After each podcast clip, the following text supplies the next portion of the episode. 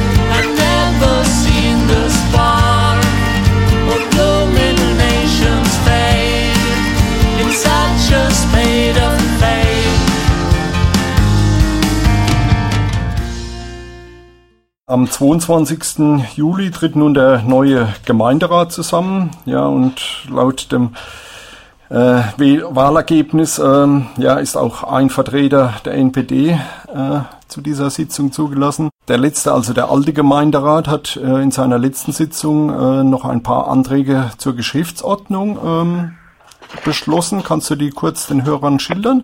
Ja, die, was wir verändert haben, ist äh, die Möglichkeit, Anträge zu stellen. Man braucht ein Quorum, das ist aber auch schon in der Gemeindeordnung so niedergeschrieben.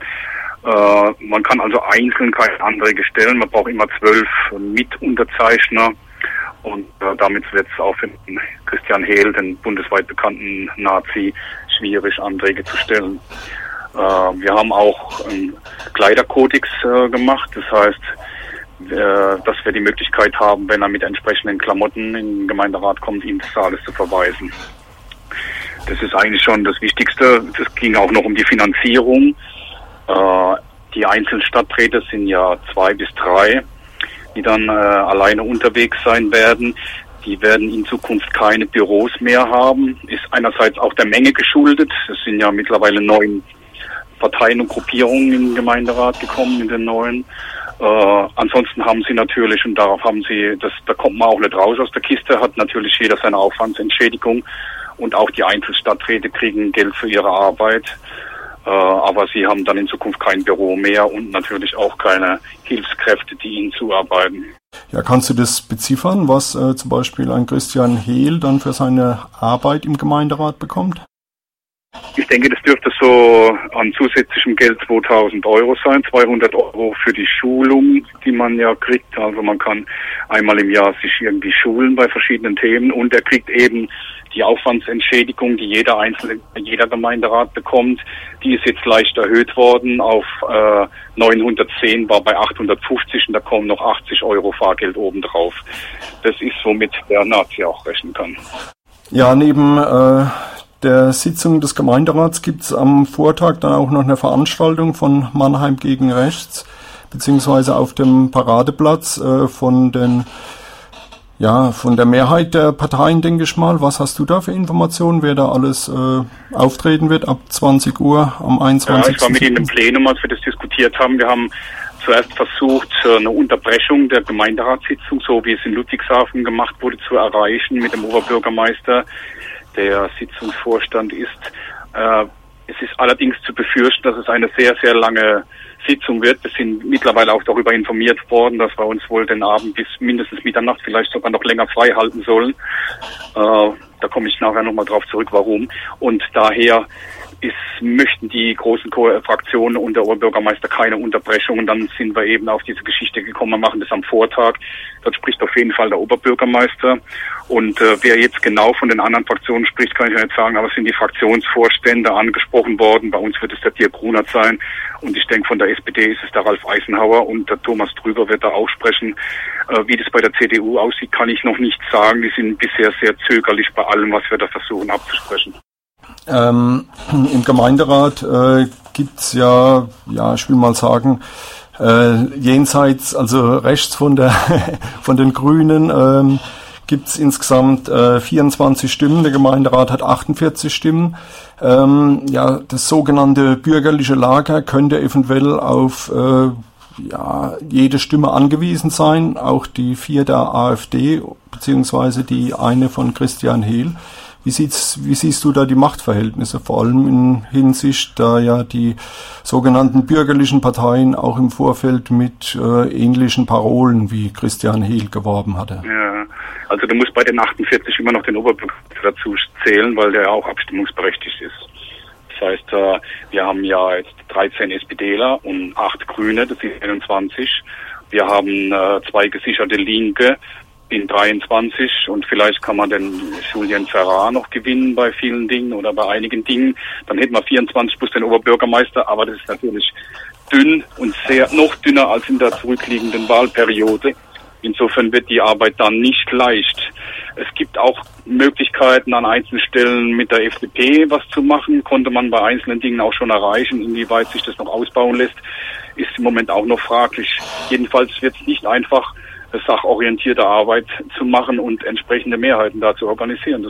Ja, ähm, ist vielleicht äh, ja irgendwo ein Vorteil, dass ähm, der Gemeinderat ja lediglich eine Exekutive wahrnimmt, also keine Gesetze selbst beschließen kann? Wir machen Satzungen, wir äh, beschließen einen Etat immer für zwei Jahre Und da kann man doch einen großen Einfluss nehmen und da ist es mit einer dünnen Mehrheit oder wenn das mal kippt, weil jemand fehlt, das kommt ja auch vor, muss man immer einberechnen, äh, ist es dann schon ziemlich schwierig, irgendwie sich zu vorwärts zu bewegen und äh, vernünftige Beschlüsse durchzukriegen und die Stadt zu regieren, in Anführungszeichen, ja.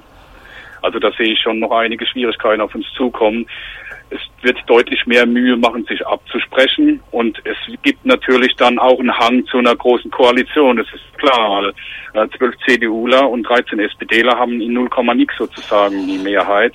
Und da muss man mal gucken, wie sich das entwickelt. Wir haben in der letzten Wahlperiode gute Sachen gemacht, als Grüne zusammen mit der SPD, auch in Unterstützung mit Thomas Drüber und haben da viel erreicht. Und das war oft auch nur mit knapper Mehrheit, aber so knapp ja, die NPD und damit Christian Hehl konnte ja nur in den Mannheimer Gemeinderat einziehen durch ja, Änderungen im Wahlrecht. Äh, es gab einen anderen Sitzverteilungsschlüssel, als es jetzt diesmal gab. Wahlen und auch die Kommunalwahlen. Äh, das ist ein ähnliches System, wie es auch äh, in Europa jetzt verwendet wurde. Und äh, dadurch haben halt die Kleinen Vorteil. Dafür haben sich die Grünen immer eingesetzt. Es ist natürlich verheerend, dass das jetzt zur Folge hat, dass man mit einer ähnlichen Stimmenzahl wie 2009, da haben ja die Rechten auch äh, kandidiert mit der deutschen Liste und den Republikanern, dass man da äh, sozusagen jetzt reinkommt mit ein paar hundert Stimmen. Das waren knapp tausend Menschen wahrscheinlich, so wie wir es ausgerechnet haben, die die NPD gewählt haben. Das ist natürlich verheerend. Es hat einen Vorteil man muss sich jetzt damit beschäftigen. Du weißt selbst, dass mhm. in der Vergangenheit eigentlich immer nur die gleichen Gruppen sich mit diesem Thema Rechtsradikalismus in Mannheim beschäftigt haben. Und jetzt muss sich eben die ganze komplette demokratische Schiene damit beschäftigen, damit es äh, eben 2019 nicht wieder passiert.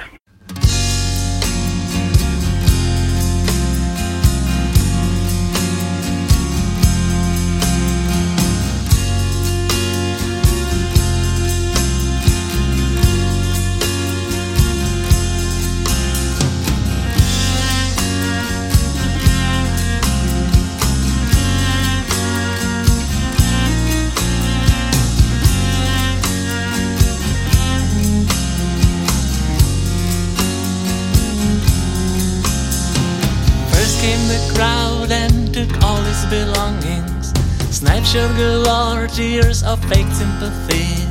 It made them all happy, they got what they wanted. He still lies there, so stranded. Then came the wild dogs, followed by the vultures. Horrific banquet left no room for the sense.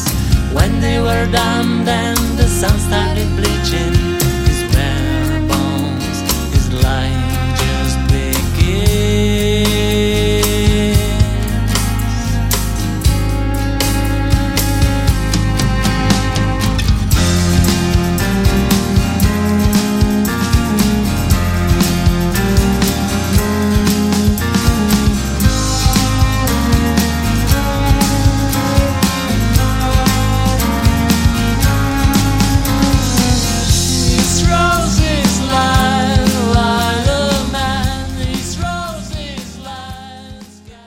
Schon die Altvorderen wussten, im Osten geht die Sonne auf. Und so ist Greta Ost denn das größte geworden, oder zumindest das größte der drei Greta-Projekte.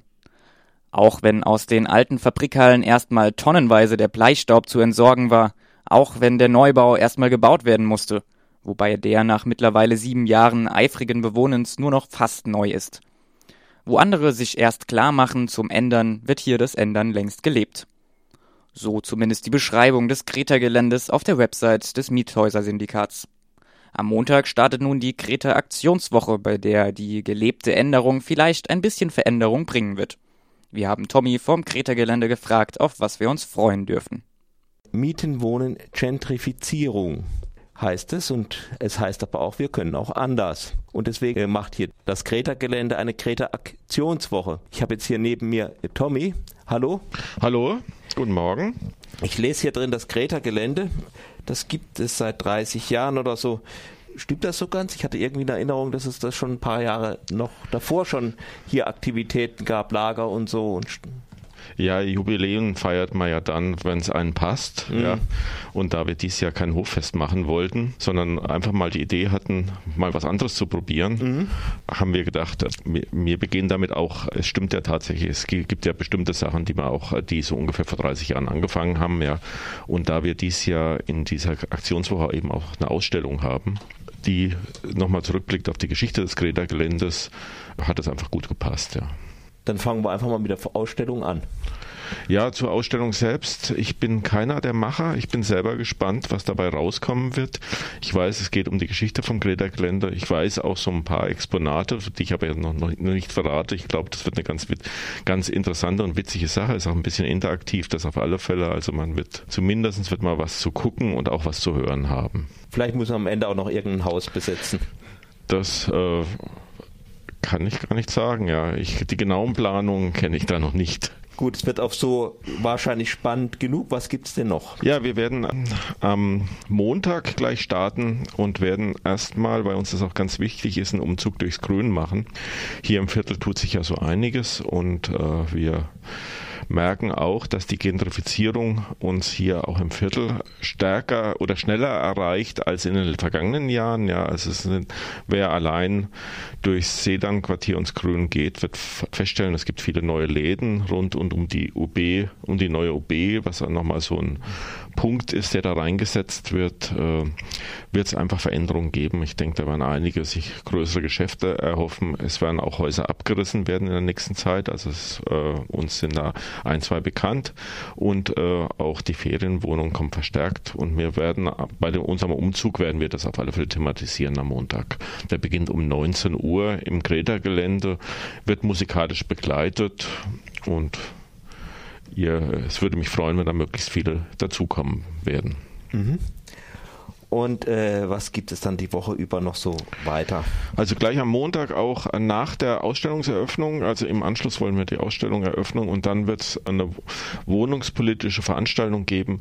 Da geht es speziell um Freiburg, da wird nochmal beschrieben, also auch wie das Greta-Gelände gestartet ist, äh, die Sache mit dem Mietshäuser-Syndikat. Es wird, werden aber auch äh, insgesamt über die wohnungspolitische Situation in Freiburg und die Perspektiven des Widerstands gegen Gentrifizierung, Mietwahn Wahnsinn werden da zur Sprache kommen. Es werden auch ein paar Initiativen da einfach reden. Da, da sage ich jetzt im Einzelnen nichts dazu, weil die Woche ist ja groß genug und ich denke, unsere Zeit ist auch nicht endlos. Mhm. Ja, jedenfalls ist äh, so eine ganze Woche, das ist, also ich meine, dass das Greta Hof äh, ausfällt, finde ich ja nicht so furchtbar toll, aber wenn man dann gleich eine ganze Woche dafür mit Veranstaltungen kriegt, kann man das hinnehmen, denke ich.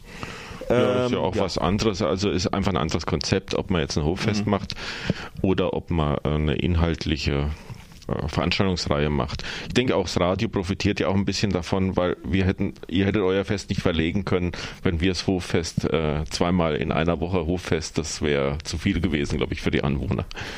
Ja, gut, ja, das stimmt schon.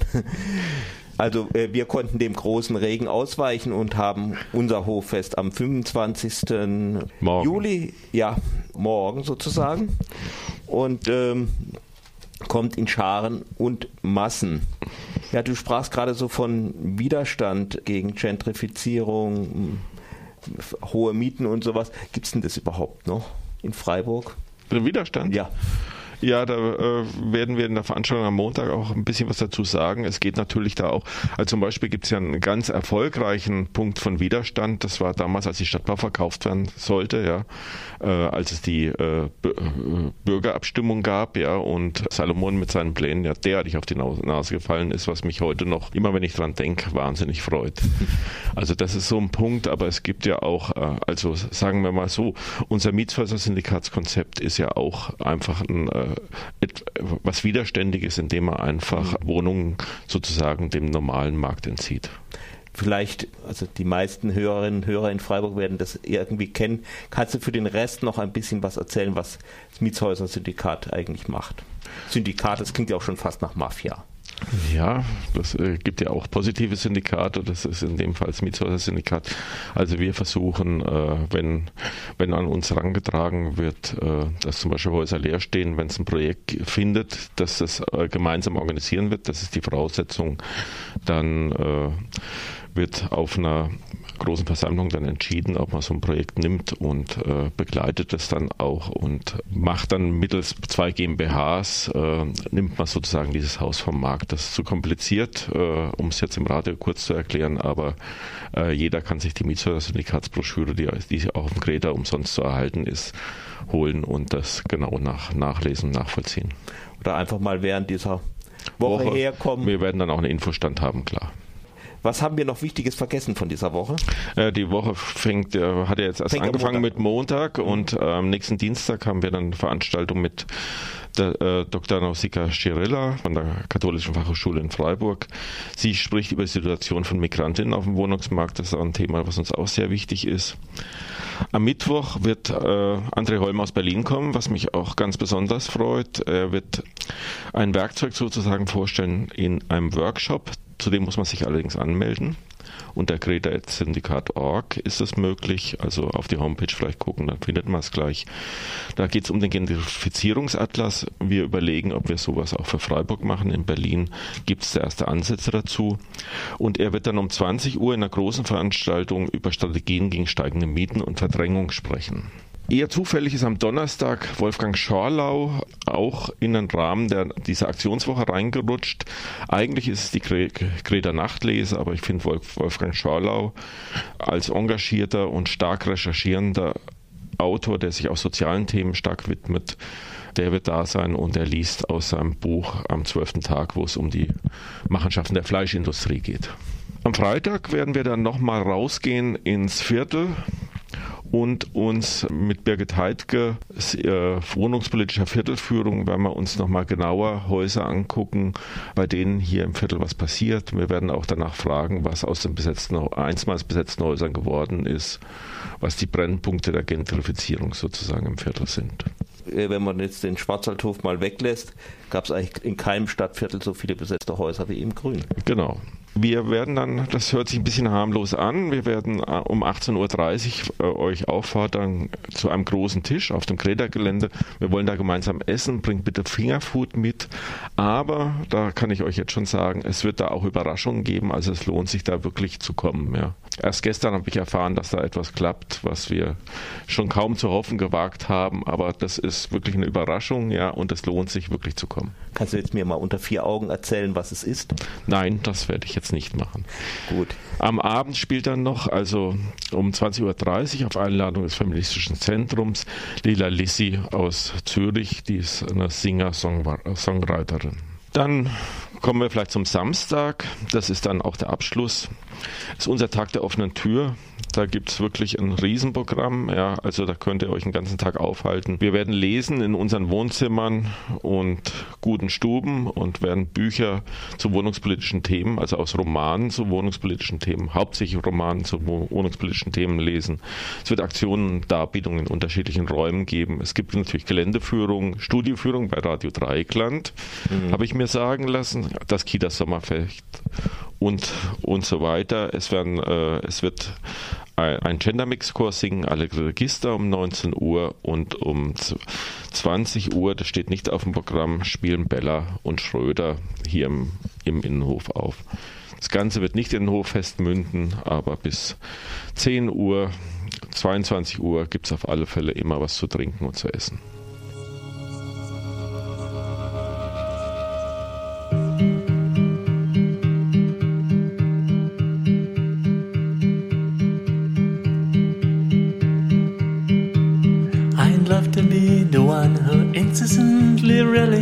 The ordeal of common days. Instead of dashing, seeking shelter, going crazy from the foul words on my tray. Dumbstruck by the fact how much we learn to act, who's got the key that runs the clockwork in our mind. Long hours turn you on backache from licking gold. When will we realize there's nothing we must be?